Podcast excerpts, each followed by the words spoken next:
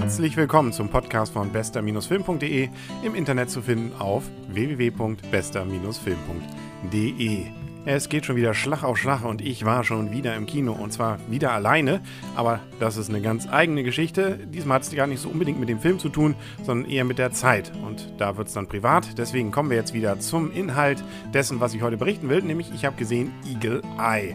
Originaltitel, Überraschung, Eagle Eye. Das Ganze ist ein Thriller, angelaufen in Deutschland am 9. Oktober 2008, 117 Minuten lang und freigegeben ab 12 Jahren. Das Ganze läuft unter dem Oberbegriff High-Tech-Thriller. Da kann man sich ziemlich viel darunter vorstellen, nämlich dass auf jeden Fall Computer drin vorkommen.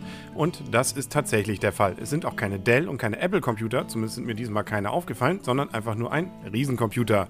Und das Ganze spielt mit den Ideen, die man auch schon beim Staatsfeind Nummer 1 drin hatte, nämlich das Gefühl, dass man mit Technik eigentlich alles kann und vor allem auch alles steuern kann und alles beobachten kann und es eigentlich nichts mehr gibt, wo man sich verstecken kann. Aus Sicht der Datenschützer natürlich das Grauen, beziehungsweise klingt so ein bisschen wie ein Werbefilm für den Datenschutz und so ein bisschen ist es das auch. Da kommen durchaus so Sachen drin vor mit Profilbildung und so, also alles Stichworte, die man von den Datenschützern auch kennt. Nun ist natürlich die Frage, macht sich daraus wirklich ein guter Film? Also man kann auf jeden Fall sagen, langweilen wird man sich wahrscheinlich nicht, wenn man solche Thriller mag. Nur sollte man auch erstens nicht zu viel darüber nachdenken, was die Technik da alles kann. Das ist vielleicht manchmal auch etwas übertrieben. Und außerdem hat man während des Films eigentlich die ganze Zeit das Gefühl, das alles war irgendwie schon mal da. Das hat man schon mal gesehen. Ich will ja auch nicht zu viel über die Geschichte verraten. Sie fängt auf jeden Fall durchaus spannend an, weil man weiß am Anfang wirklich nicht so richtig, was da jetzt eigentlich gerade passiert. Es hat so ein bisschen was von Matrix. Man kriegt einen Anruf und da heißt es dann, ja, folgendes wird passieren und das passiert dann auch und dann muss man eigentlich nur noch dem folgen, was dort am Telefon gesagt wird. Es kommt noch eine Frau dazu, die das gleiche Schicksal hat und was sich dahinter dann verbirgt. Gut, also spätestens ab Mitte des Films weiß man es, glaube ich, und dann weiß man eigentlich auch, wie der Film ausgeht. Nichtsdestotrotz, dazwischen sind eine ganze Menge nette Verfolgungsjachten und auch nette technische Effekte und es macht viel Bumm. Man sollte auch nicht darüber nachdenken, wer alles in diesen Autos theoretisch sitzen müsste, die da jetzt zu Bruch gehen. Da müsste eigentlich der ein oder andere sicherlich sein Leben gelassen haben. Aber natürlich sind es eigentlich ja nur Autos und die sind ja wahrscheinlich alle nicht bemannt gewesen oder haben alle Airbag und so. Also deswegen keine Gewissensbisse. Einfach durch und versuchen die Welt zu retten am Ende.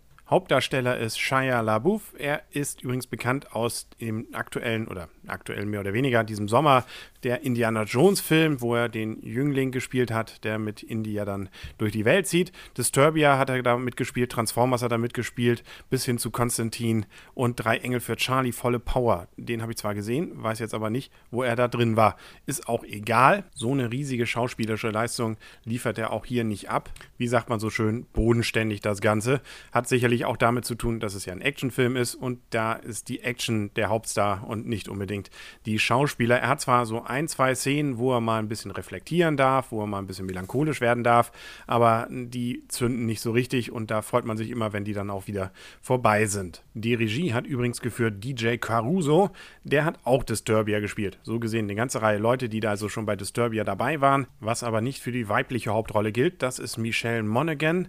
Die hat gespielt bei Verliebt in die Braut, äh, nach sieben Tagen ausgeflittert. Oh Gott, den kenne ich nun gar nicht. Mission Impossible 3, den kenne ich dann wieder. Kiss, Kiss, Bang, Bang, Born-Verschwörung. Äh, ja, genau. Also irgendwie hat man das Gefühl, diese Frau durchaus schon hier und da mal gesehen zu haben. Kurz gesagt, Eagle Eye ist nette Popcorn-Unterhaltung, die man sich angucken kann, aber nicht muss. Also wenn man Punkte vergeben müsste, so im Zehner-Bereich würde man vielleicht sechs geben. Also irgendwie alle schon mal da gewesen, nichts wirklich überraschend, aber trotzdem so, dass man danach rausgeht und sagt, ja, gelangweilt, so richtig habe ich mich nicht. Man sollte aber so ein bisschen auf diesen Technikkram auch stehen. Also so Sachen, wo irgendwas auf dem Bildschirm durch die Luft fliegt und darf dabei aber auch nicht nachdenken darüber, dass das irgendwie alles nicht sein kann und einfach einfach nur hübsch aussehen soll. Aber das gilt ja sogar für diesen Podcast. Auch der soll sich zumindest gut anhören.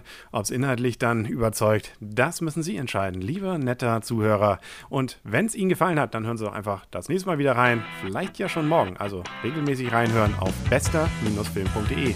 Mein Name ist übrigens Henrik Hasmann. Auf Wiederhören.